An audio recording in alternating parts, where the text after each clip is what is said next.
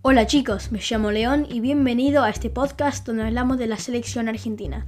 Hoy vamos a hablar del partidazo el miércoles contra Polonia y las tácticas que usó Argentina.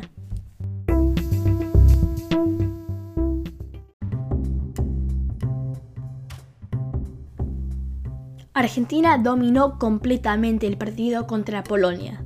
Argentina tuvieron 1034 toques en la pelota. 1034. Polonia solo tuvieron 400 toques. Argentina también tuvieron 12 tiros al arco comparado con, escucha esto chicos, 0 tiros al arco de Polonia, 0 tiros al arco.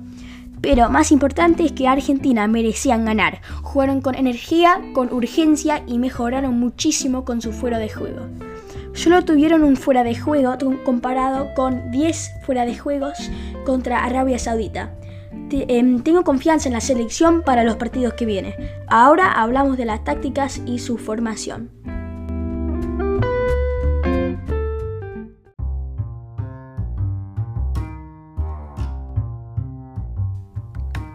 Y bueno, para recordarles, esto fue la alineación de Argentina. Tibu Martínez, Marcos Acuña, Cuti Romero, Nico Tamendi, Nahuel Molina. Alexi McAllister, Enzo Fernández y De Paul. Di María, Julián Álvarez y Leo Messi.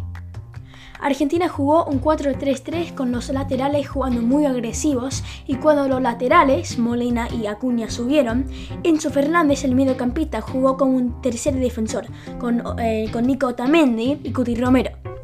Esto era bueno porque Polonia jugó con un 4-4-2, entonces Polonia tenían que presionar a los defensores argentinos. Así que no pudieron subir más. Argentina jugó con un defensor más, Enzo Fernández, así que las tácticas de los defensores argentinos funcionaron. Como resultado del juego alto de los defensores argentinos, los laterales pudieron escapar a los defensores polacos y ellos hicieron que siempre había corridas cerca del arco polaco. Y bueno, el primer gol fue eh, gol porque Molina, el lateral derecho, corrió enfrente de Di María y hizo un pase a McAllister. O sea, Argentina mejoró su juego muchísimo em, contra Polonia, pero también Polonia no hicieron nada para probar hacer un gol. Y bueno, eso es todo para hoy. Gracias por escuchar mi podcast y nos vemos el próximo episodio.